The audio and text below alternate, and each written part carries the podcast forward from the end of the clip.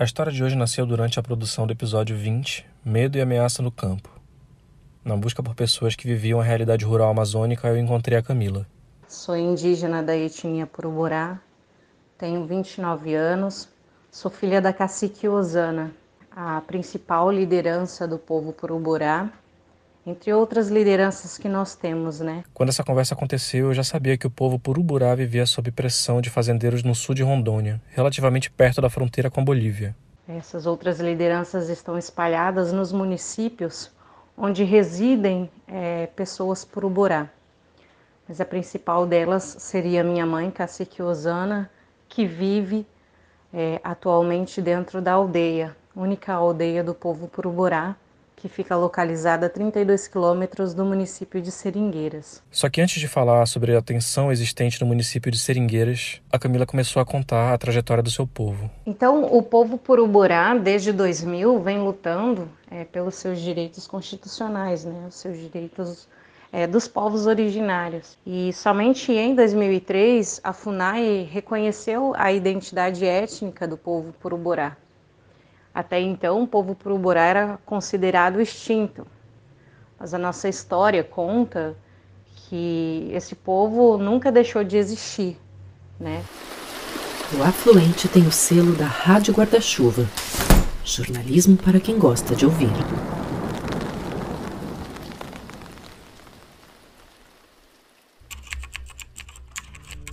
A história relata as mais variadas tragédias que ocorreram na vida dos povos indígenas causadas pelos colonizadores, como escravidão, guerras, doenças, massacres, genocídios, etnocídios e outros males que levaram quase ao extermínio completo desses povos tradicionais. O povo Puruborá, como os demais povos originários, sofreu essas consequências, pois foram vítimas de um projeto ambicioso de dominação cultural, econômica, política e militar do Velho Mundo.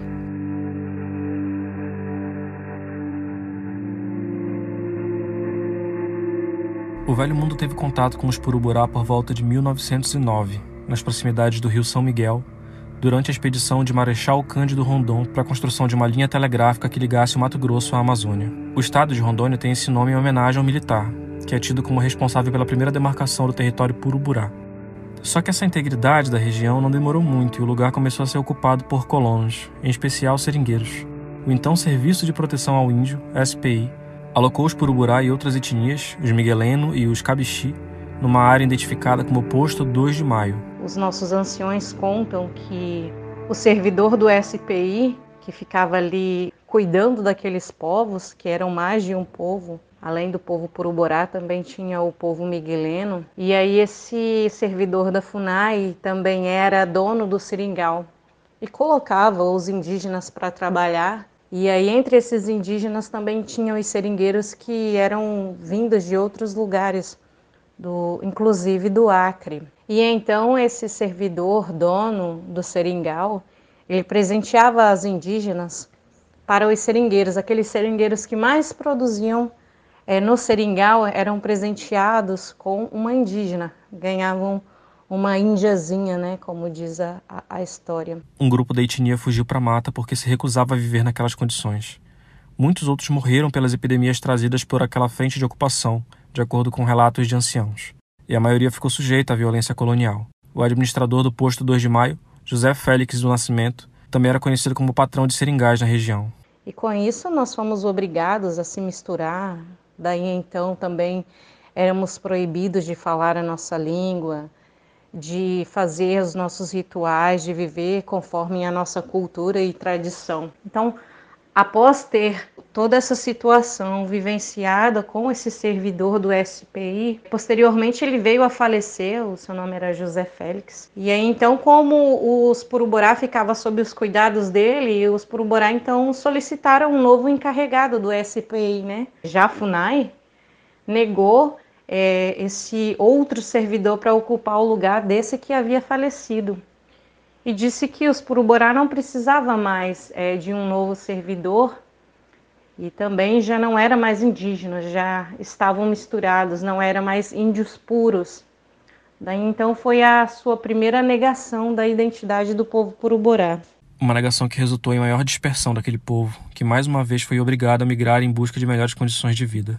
Uma verdadeira diáspora, um deslocamento forçado daqueles que não encontravam mais condições de viver em comunidade num território totalmente afetado pelos colonizadores.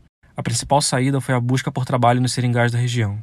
Os Puruborá, por décadas, sofreram a opressão nos seringais do rio Manuel Correia e do Limoeiro, no rio São Miguel, onde, forçados pelo SPI, tiveram que adotar outra cultura, língua, costumes, mitos e tradições. Foram acometidos por doenças como gripe, catapora, cachumbo e sarampo, que quase dizimaram o povo. E a convivência obrigada com os seringalistas, oriundos da região Nordeste, forçou a mestiçagem. É, várias famílias do povo Puruburá se dispersaram. Muitas famílias foram embora para o município de Costa Marques, outras para Guajará, porque eram pessoas que tinham famílias e essas famílias viviam principalmente do seringal. E então, quando a seringa acabou ali, eles foram buscar é, meios de sobrevivência em outros lugares. E tendo então também a identidade negada, tinha poucas condições de sobreviver é, dentro desse espaço que era o território, né? Então o território já não era mais considerado do povo Puruborá.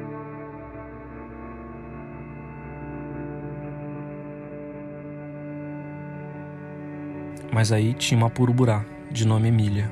Mas com isso, é, então a minha bisavó, Dona Emília, junto com seu marido, seringueiro, que era do Acre, ele veio do Acre aos 17 anos, trabalhar ali no seringal. E aí casou-se com a minha avó. Era o segundo casamento da minha avó, porque o primeiro casamento dela foi um outro seringueiro onde o servidor do SPI deu ela aos 12 anos de idade para um desses seringueiros. E então depois, tempo mais tarde, que ela casou com meu avô e teve filhos com ele, e houve esse momento da expulsão, aí meu avô queria ir, voltar para o Acre, queria ir embora de volta para a terra dele. Foi onde a minha avó disse que dali ela não iria sair, porque ali ela nasceu, ali ela se criou, ali ela teve os filhos dela, aquele território era dela e ela gostaria de permanecer ali até o último dia da vida dela. E aí meu avô tinha algumas condiçõezinhas, né? É, bichos que ele criava, porco, algumas cabeças de gado e um pouco do látex guardado. E com, com isso que ele tinha, ele vendeu e conseguiu comprar um pedaço de terra, que é onde hoje é considerado a aldeia do povo Puruborá. Então a casa da minha avó acabou sendo o principal lugar de, de hoje ser essa aldeia, sabe? Porque posteriormente os filhos foram comprando é, pequenos lotes ao redor de onde a minha avó comprou. Daí conseguiu formar a aldeia do povo Puruborá. O município de Seringueiras abriga uma parte da terra indígena Uruê-Uauau, reconhecida em 1991, e os Puruburá ocupavam parte desse território sem reconhecimento enquanto povo, foram expulsos pela FUNAI três anos depois, sob a alegação de que não eram mais indígenas, mas bolivianos, miscigenados. O marco resultante da aprovação da Constituição de 1988 acabou se tornando prejudicial a um povo vítima da violência histórica, um prejuízo invisível aos que fazem a lei. A consequência foi uma nova e drástica dispersão. Parte da nossa identidade cultural foi esquecida, foi perdida porque conforme o tempo foi passando, essas pessoas que vivenciaram isso na época eram crianças e jovens, hoje são anciões, a grande maioria já morreu. E, e aí a gente perdeu grande parte da nossa cultura com isso. Mas aí mas aí em 2000, um missionário do Conselho Indigenista CIMI estava passando ali pelaquela região e onde o seu companheiro de viagem disse que ali morava uma cabocla na hora que eles estavam passando em frente à casa da minha avó. E aí esse missionário falou assim: "Como assim cabocla?" Ele falou assim: "Ela é uma índia, ela é Dona Emília, eu conheço ela, a história do povo dela." Então esse missionário encostou na casa, né, e começou a conversar. Foi onde a minha avó contou toda a história do povo Puruborá, ao qual ela havia vivenciado, ouvido da sua mãe também. E aí ela contou a história para ele e ele falou assim: vocês não têm território demarcado, não são considerados indígenas, então vocês têm que correr atrás disso. E aí, a partir de 2000, a nossa luta reiniciou com a ajuda do, do CIMI.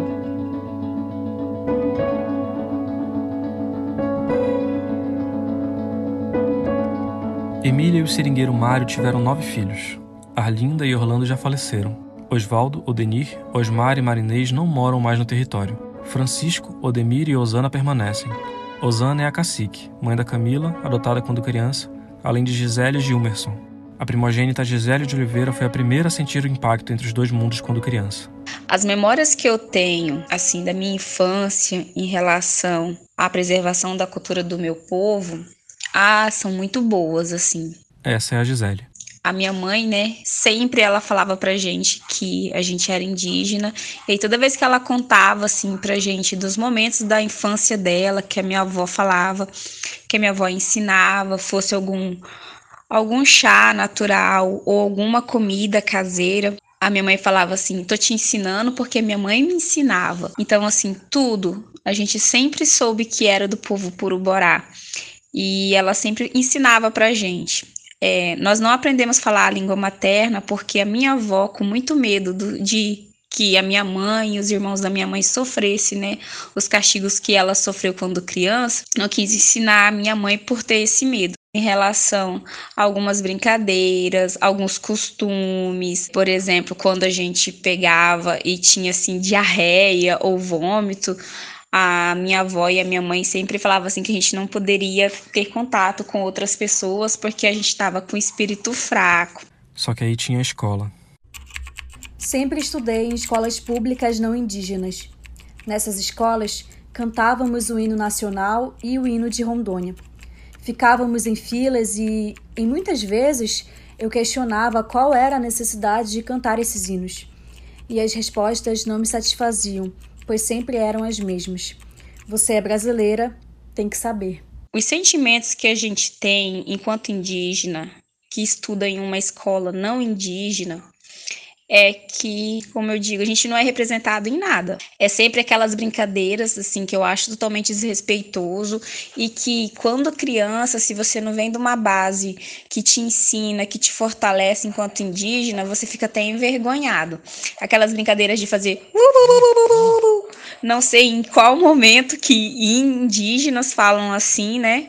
É, pintavam colocavam penas assim de qualquer jeito. Era aquela é, representatividade do indígena americano que eles queriam que nós tivéssemos na escola, né? O sentimento que eu tenho por não ter uma representatividade em si nas escolas, não tinha na época em que eu estudava e atualmente tem muito pouco, é que assim, não fortalece, envergonha é, porque é sempre de forma pejorativa, ou as indígenas estão peladas, com aqueles cabelos cortados e eles dão risada, e aí é um, sentimento que envergonha. As escolas não indígenas, elas sempre colocam nós indígenas de forma pejorativa, de forma engraçada, ou nós somos preguiçosos, temos, é, temos preguiça de trabalhar, sempre é assim, ou é muito selvagem, come outros humanos, né, como canibal, ou como preguiçosos. Assim, Gisele e Camila testemunharam o desenrolar da luta pela manutenção da própria cultura.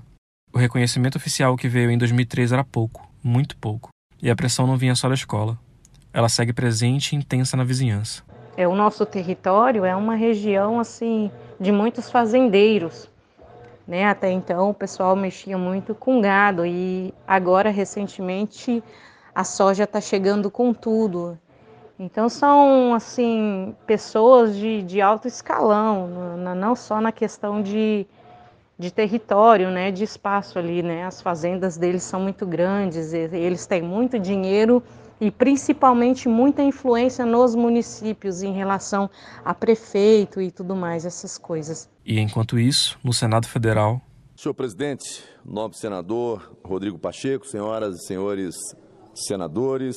Esse é o senador do Partido Liberal por Rondônia, Marcos Rogério, aquele da CPI da pandemia. A fala é do dia 23 de fevereiro de 2022. Já recebo relatos do meu estado de Rondônia de que a FUNAI por força de determinação judicial, publicou recentemente a portaria 469 de 25 de janeiro de 2022, em que constitui grupo de trabalho, grupo técnico, visando realizar estudos multidisciplinares de natureza etnohistórica, antropológica, ambiental e cartográfica, de área reivindicada pelos índios Puruborá, localizados nos municípios de Seringueiras e São Francisco, no meu estado de Rondônia. Veja-se que a realização de tais estudos gera enorme insegurança jurídica, porque é afastado o critério objetivo e bem delimitado na tese uh, do marco temporal para investigar aspectos históricos e antropológicos. Em Rondônia, na região da BR-429, mais de mil famílias que estão lá há mais de 40 anos, trabalhando, produzindo alimentos, riqueza para o Brasil, podem ser impactados por esses estudos, estudos antropológicos. Mais de mil famílias, pessoas que chegaram lá e desbravaram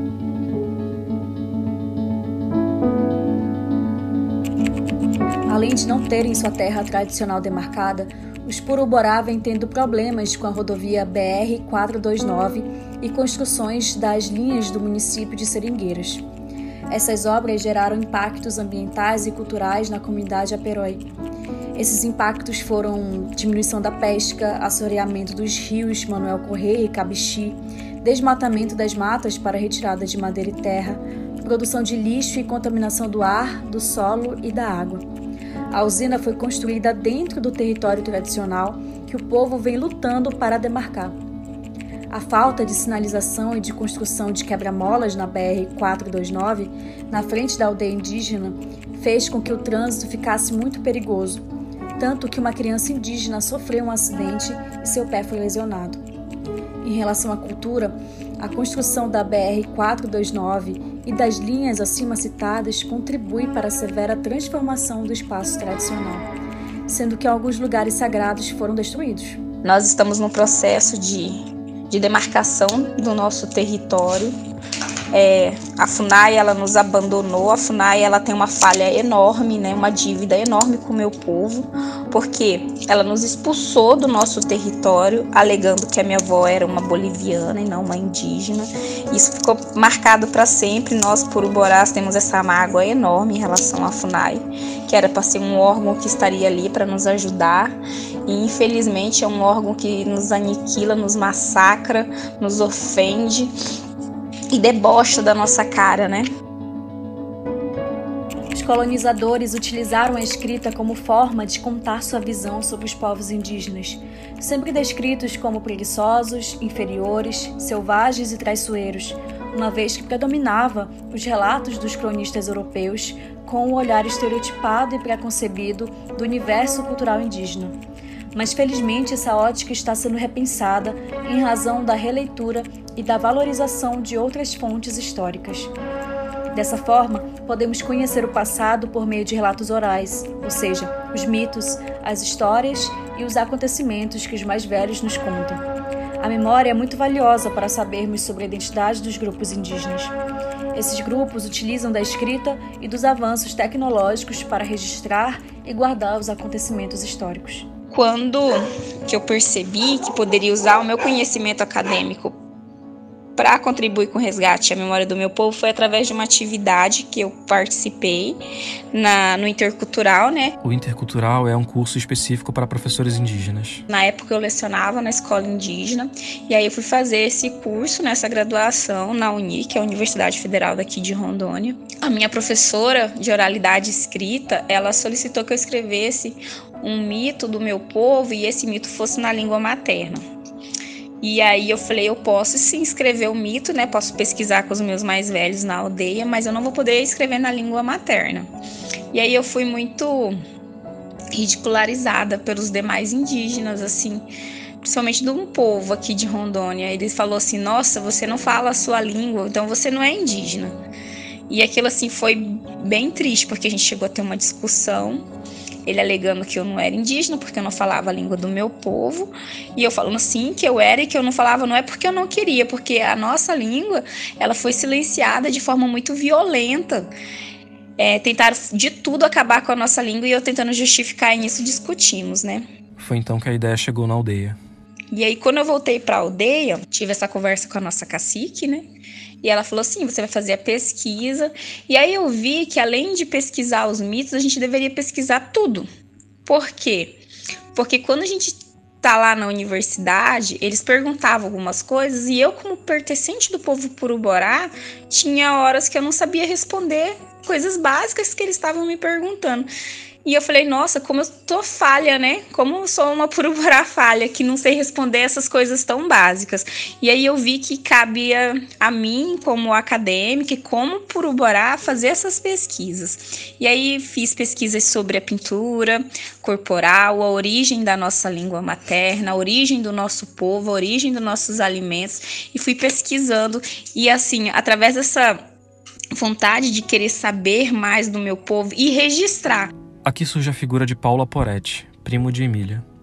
O pajé do povo purburá, conhecedor da língua e das mais diversas expressões. Por entender do território como poucos, foi chamado para trabalhar na abertura da BR-429, que liga os municípios de Costa Marques, bem na fronteira com a Bolívia, a Presidente Médici. A aldeia fica no meio desse trajeto. Eu fiquei uma semana em Costa Marques, porque naquela época o nosso pajé morava em Costa Marques. Hoje, né, graças ao Abui, que é o nosso Deus, é, ele está morando conosco, né, na aldeia Peroí. Mas na época em que eu fiz a pesquisa, que foi de 2013 para 2014, ele morava na cidade de Costa Marques. E aí eu fiquei lá uma semana, juntamente com um primo meu, e aí eu fui conversar com ele, expliquei o porquê que eu estava lá em Costa Marques, o porquê que eu iria ficar aquela semana com ele, né? E ele já é um ancião. Ele falou assim: "Ah, minha filha, minha memória tá um pouco falha, você vai ter que ter paciência". Eu falei: "Eu tenho toda a paciência do mundo, tio. Eu fico aqui com o senhor o tempo que for necessário, a gente vem conversar". E eu ia, a gente tinha conversas, né? Sem a presença do gravador, ficávamos conversando para poder fazer a coleta sobre a pintura, é, como eu não tinha nem o genipapo nem o urucum naquele momento, eu falei, tio, eu tenho um batom. Será que não fica melhor para o senhor relembrar de como que eram nossas pinturas, o senhor riscando? E assim, até esse meu primo, ele tinha essa, esse, esse registro dele fazendo o grafismo no meu rosto com um batom. Ele falou assim, ó, ah, vou pintar o seu rosto com, com batom e vou falar o significado e quem pode quem não pode usar esse tipo de traço. E aí ele explicou: antes não era feito assim, era feito com pelos de cutia, era feito com urucum, era feito com genipapo, e ele foi me explicando, e foi muito bacana. Essa semana que eu fiquei em Costa Marques, tendo essas conversas com ele, fazendo essas gravações, né, com o tio Paulo, que é o nosso pajé, foi muito importante.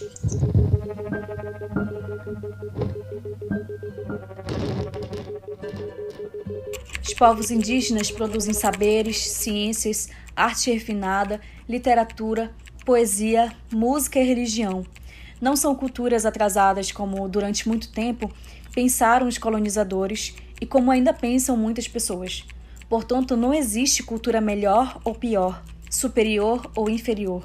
O que existe são sociedades com valores diferentes e todos importantes e necessários em seu contexto.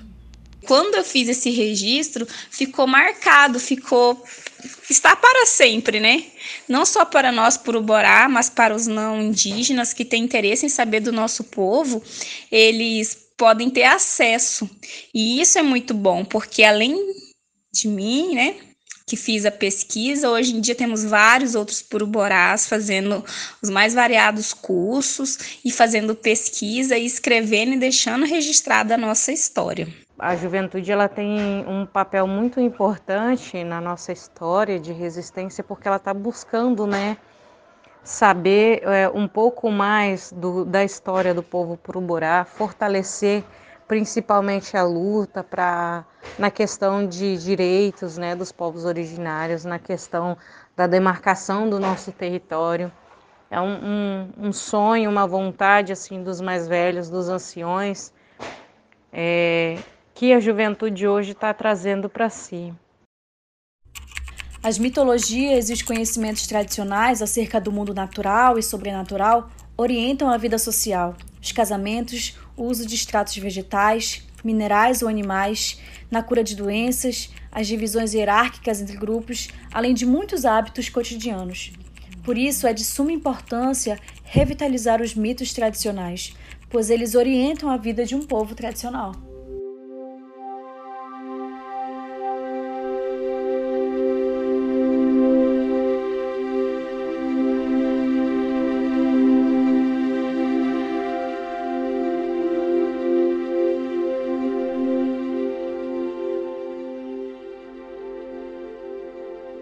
Nos tempos antigos, uma índia da tribo Puru namorava escondido do seu marido com um índio da tribo Onça. Na relação sexual, o indígena se transformava em uma onça. Certo dia, ela testemunhou essa transformação, ficou com medo e começou a gritar, até o marido aparecer e matar o animal. Quando a onça estava morrendo, ela se transformou em um índio novamente. Nesse momento, todos descobriram que os indígenas da tribo Onça faziam essa transformação durante a relação sexual. Assim, as duas tribos, Puru e Onça, uniram-se e formaram a tribo Puruborá, que significa aquele que se transforma em onça. Os mais velhos contam que qualquer pessoa da etnia podia se transformar em onça, mas somente os pajés se transformavam em qualquer animal. Porém, durante as pagelanças de cura, eles se transformavam em onça. Para nós, o significado de Puruborá é aquele que se transforma em onça para se curar. A nossa história, a nossa mitologia diz assim que Antigamente, né, o nosso pajé, que ainda hoje é vivo, ele em determinados momentos se transformava em onça, tanto para se esconder como para atacar e também para se curar, né? Se curava e curava outras pessoas que estavam doentes, né? E precisavam dessa cura. E aí a prática da cura era ele se transformar em onça e curar essas pessoas que iam à sua procura. Mas isso assim é muito da nossa mitologia. Hoje a gente pergunta das pessoas que que vivem, né, e convivem com ele. Elas só sabem dizer que que essa é a história, né, que os mais velhos contam. E que elas não sabem dizer se é verdade ou se é mentira, mas é a nossa história, né? A língua puruburá surgiu no tempo em que somente os animais falavam. Uma onça encantada transformou-se em uma mulher que falava a língua puruburá. Até antes disso, os indígenas falavam somente com gestos. Um índio puru casou-se com a índia onça que falava a língua puruburá. Os dois formaram uma família, e os filhos que nasciam desse casal falavam a língua puruburá. Desde então, todos da tribo puruburá falavam essa língua. A gente busca e luta por ter sempre parceiros e juntos lutarmos para o melhor para nós Puruborá e não só para nós Puruborá, para todos os indígenas do Brasil. Nos tempos antigos, o povo Puruborá não se pintava, até que certo dia uma índia se encantou por uma cobra. Elas se relacionaram e a índia ficou grávida, gerando uma criança com o corpo todo pintado. A partir desse dia surgiram as pinturas tradicionais do povo Puruburá. Tanto o homem quanto a mulher podem fazer pinturas corporais, mas com algumas restrições. Mulheres grávidas com menos de quatro meses não podem ser pintadas, pois a criança nasce com as manchas e elas ficam no corpo pelo resto da vida. Crianças menores de 2 anos também não podem usar as pinturas corporais pelo fato de sua pele ser muito sensível e a tinta ser muito forte, ocasionando doenças de pele como alergias, hanseníase e micoses. As matérias-primas utilizadas para a confecção das tintas são genipapo verde, mas não pode ser o genipapo da beira do rio, urucum, óleos de castanha, coco jaci, babaçu e cumaru ferro. Somente algumas partes do corpo podem ser pintadas, como o rosto, braço e costas porém o dorso da coluna vertebral não pode ter desenhos. As representações dos desenhos são de gavião, cobra, borboleta, arara, maracanã, papagaio e, claro, a onça. Antigamente, quando todos ficavam pintados de onça e gavião, a aldeia estava em guerra. Os outros desenhos são do dia a dia. O que diferencia o povo puruburá dos outros povos é a pintura corporal da onça. A gente não quer enterrar mais nenhum ancião nosso sem que ele veja que o nosso território está demarcado. A gente não quer perder nenhuma liderança nossa com um tiro e uma emboscada e o nosso território não ser demarcado. Assim, a palavra que eu tenho para falar é demarcação já. Queremos a demarcação do nosso território. Queremos que a FUNAI faça o trabalho dela direito, que nós estamos aqui para reivindicar. E aí esse negócio de ressurgidos para nós até hoje nós não concordamos porque é, ninguém nunca desapareceu e ressurgiu ali do nada. nós sempre lutamos para existir naquele espaço, porque era um, um espaço nosso, da nossa vivência, era o nosso território. Referências: Artigo Puruborá Mitos de um povo indígena ressurgido da Amazônia, de autoria de José Joaci Barbosa, a Natália Daiane de Oliveira e Gisele de Oliveira Montanha, indígena Puruborá. E Puruborá a luta e resistência de um povo através das gerações, escrito por Camila Puruborá. Quando eu escuto o zoado maracá, tenho vontade de cantar. Quando eu escuto o zoado maracá, tenho vontade de cantar. On Machayando Pa, On Machayando Pa, Wabui Buta Dede, Kirapó Buiadota, On Machayando Pa, On Machayando Pa. Mãe apuca, juioca, até rua mecó. Tut apuca, ipa, ane mãe, tá dedé. Mãe, ó, mãe, ó. Apuca, o itabiqué. Mãe, ó, mãe, ó. Apuca, o itabiqué.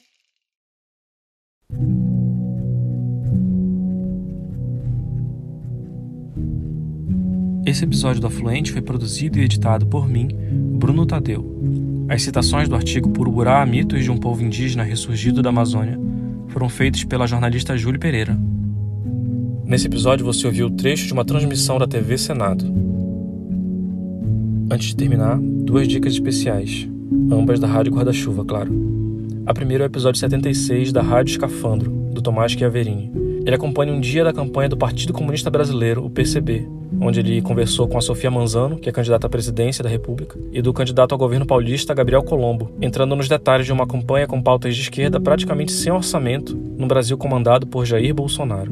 E tem também o Ciência Suja, um colega novo na Rádio Guarda-Chuva, que no episódio mais recente traz um bate-papo sobre homeopatia. Participam do episódio a microbiologista Natália Pasternak, o físico Marcelo Yamashita e o químico Luiz Carlos Dias, que discutem os riscos dessa prática. Eu quero encerrar esse episódio pedindo, claro, que você compartilhe, caso você tenha gostado, e desejo que a história do povo Puruburá te inspire a votar no dia 2 de outubro, próximo domingo. Eu volto no dia 10 de outubro, uma segunda-feira, para falar da história de um sabor muito conhecido aqui na região norte, mas que ganhou o mundo. Até lá!